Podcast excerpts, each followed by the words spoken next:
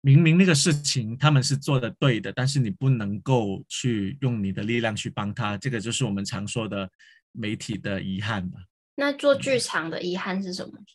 做剧场的遗憾就是永远是下一次演出会比这一次演出要好。我们必须相信下次会更好。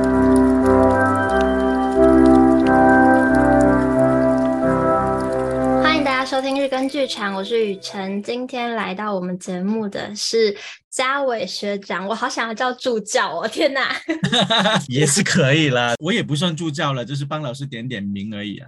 还是也很想叫老师？不不不，不要不要不要，当不起当不起。好，那嘉伟学长呢？的身份实在是很多，除了我刚才很想要叫助教以外呢，同时是一位主持人、一位演员、一位导演，然后我漏掉什么吗？对，好多，还是一位会写字的人，就是啊，对，就 是以前以前就是中文系的，觉得自己很会文字，对，但是以后就发现好像会文字的人很多，这也是其中一个小小的。没有那么厉害的人，为什么会选择中文系呀、啊？不是，我以为学长会跟我们一样，就是学信息系啊之类。我是二零零五年的时候考大学的，就是可能你们还没出生。对，就是因为那个时候在澳门其实没有多少人去读艺术相关的科目，所以那个时候我就选了呃中文系，但是是师范方向的。所以就是希望那中文系感觉跟跟艺术或者跟文学的东西比较靠近一点。哦，然后澳门大学没有戏剧系？没有，澳门没有一所大学有戏剧系。我们有一个艺术学院，但是那个学院是视觉艺术的方向的。啊，原来如此。对，所以那个中文老师。对，没有成为中文老师。然后就，但是我在中学。跟大学的时候一直有在混剧团，到我工作的时候也是一直在混剧团，就兼职在剧团里面工作，所以就觉得好像硕士的时候好像可以走艺术表演那方面的学位看看，所以就过来。原来如此，可是我的我我对澳门的表演艺术非常非常的不熟悉，只有听说过澳门城市艺穗节。艺穗节，对，就 Fringe，就是台跟台北的 Fringe 差不多那种。跟跟台北一样，就是你报就可以上吗？还是？呃，那个又又有一点差别，但是我觉得是台湾好，这个是台湾好的地方，因为所有想要尝试的人都可以进去。但是澳门艺穗节的也是需要评审的，可能呃今年收到二十个项目，然后他们就会选择里面可能不同范畴的比较新鲜的，或是评审比较感兴趣的，可能就选个八个到十个的项目吧。但是他会直接给你一笔制作费，对，这个是有制作费的。但是票房就是归呃主办单位的，就是跟台北艺术节有一点点差别。台北艺术节是就是你们要得靠自己的票房去维持那个收入平衡嘛。但是呃澳门的就是会有呃补助的。而且我看那个场地也是非常的城市诶，真的是坐落在城市的不同地方。对，因为澳门正规可以表演的场地其实不多，然后，呃，城市艺术节就可以让我们去开发一些可能环境剧场啊，或是一些本来不是做表演的，但是他用来做表演的一些地方。可是外外地人是不是很难参加？也不是他，但是他外地的话，一般就是你可以跟本地的剧团合作。所以我可以去找你合作，是，你可以找我去合作，投个计划案，然后我们在呃他征征集活动的时候，我们就可以投投看。好有趣哦！之前是不是学长有参加过了？我有参加过，就是呃，我们就是二零二一年的时候，就是对二一年的一月的时候，我们参加过一届，就是在一个酒吧里面做一个沉浸式的戏剧的商务的一个。类似可能要一点推理啊，或是密室逃脱啊，或者剧本杀，然后再加一个戏剧表演的一个综合体这样子。好有趣哦！你是一直都对这种沉浸式或者说是比较多不同的领域需要结合的作品都很有感兴趣，还是是从台湾回去之后才开始越来越玩越大的？其实以前我一直都是纯戏剧的的的的的表演的人，但是到台艺大的时候，因为我们那个戏是跨领域嘛，所以就开始有接触到不同的。然后在那个时候开始，好像情境式啊，或者是跨域合作啊那些。范畴或者是那些表演的形式是蛮有趣的，所以应该就是从台湾开始吧。哎、欸，可是澳门的观众呢？因为其实我觉得一个产业要能够成熟，观众的叫什么？呃，看表演的人的多寡还是蛮有关系的。嗯、大家的接受度怎么样？如果我们一个剧院可以做三百到二百五十人的话。我们办一个演出，你可以卖完四场的话，算是很偏很厉害的，大概就是一千观众量吧，其实真的不多。OK，因为我有个魔术师朋友也是澳门人，然后我就跟他说：“啊，你为什么不在澳门变魔术？澳门有赌场啊，然后还有那个很有名的水舞间，感觉就很厉害。”然后他跟我说：“没有，他觉得在澳门做表演艺术，纯做剧很辛苦，太辛苦了。他就是所以很努力的留在台湾。”所以说他现在还在台湾是吧？现在还在。所以他是呃台湾的学生，然后留在台湾吗？还是他对他是移民过来的？他是来台湾的学生，之后毕业了，现在还留在台湾在变魔术。不要回澳门。哈哈哈哈你知道我这疫情这三年时间，我没办法回来，我完全整个人都受不了了，真的是，我太喜欢台湾，很想要回来，一直想要，但现在他签证不发啊，那没办法回来啊？为什么啊？是是因为疫情的关系，所以不发？对，他疫情开始的时候，其实台湾。这那个旅游签证就停止了嘛，嗯，所以现在就是要做商务签证或是其他目的的签证才可以进台湾。对啊，你也是来台湾好多次哦。对啊，我就很想念台湾，我觉得我应该要待在台湾的，但是没那个机会。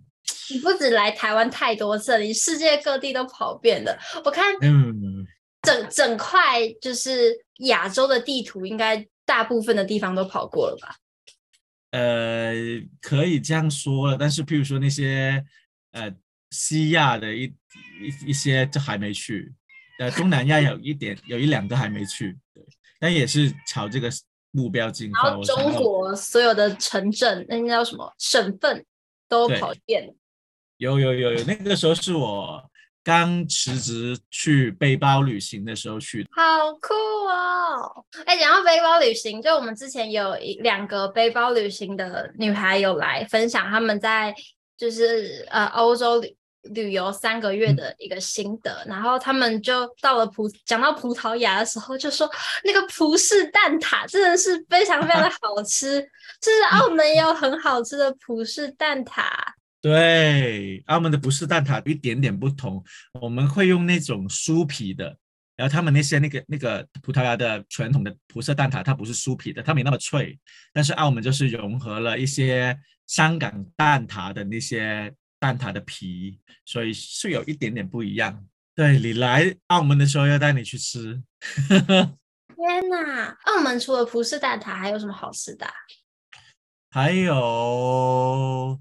呃，有一些叫澳葡菜，就是中国菜跟葡萄牙菜结合了一个菜系，但其实它是挺有特色的，但是不是每个人都会吃的那么习惯，因为它口味，呃，烹调的方法其实就跟不同的方法混在一起，所以就就是一个特色，但是呃，来澳门要试一次，但是未必很多人会很喜欢。那你到处去当背包客，会不会很不习惯其他地方的饮食啊？也还好，因为我对食物是挺开放的，我什么都吃，没有什么忌口，辣的、酸的、甜的我都 OK。然后，因为我觉得有这个，本来你去当背包客就是有这个心态嘛，可能住宿的条件或者是各种各样的环境的不一样，其实你是有预算在里面的，所以。我觉得对我来说也还好。有看到学长之前有一个作品是关于食物味道有关的，是吗？嗯嗯，他是怎么做的？啊，那个有有点特别，因为那个是一个澳门的很老牌的艺术团，叫石头公社，他的一个演出。他本来想要做一个跟呃十年、二十年澳门的变迁有关的一个主题的演出，但是他这次就想要用味道这个这个主题来发烧这个演出，就想问我们啊，你在澳门这么多年了，然后。从味道上面，你有看到澳门的什么不一样的变化吗？这样子，然后就是我们有四个演员，他们每我们每个人会做一段大概十到十五分钟的我们自己的 part，就是讲你对呃用味道来说澳门的二十年的变化这样子。它是类似独角戏，独角戏可能是有点脱口秀之类的那种状态，就是半独角戏半脱口秀吧。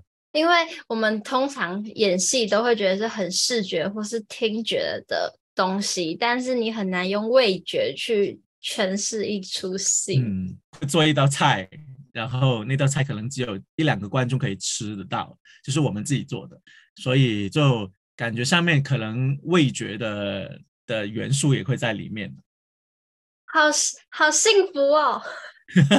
其实也没有多好吃啊，因为。我们也不专业，然后所以就做出来的可能是它有可能是不好吃的，然后有可有可能是好吃的，所以我们也不知道到底我们今天做出来的那个味道怎么样，反正是观众吃嘛。好有趣哦！哎，那那跟上次的一个算展览吗？是不是也跟食物有，就是味觉有关？展览的那个，我们是上次只做了一个跟。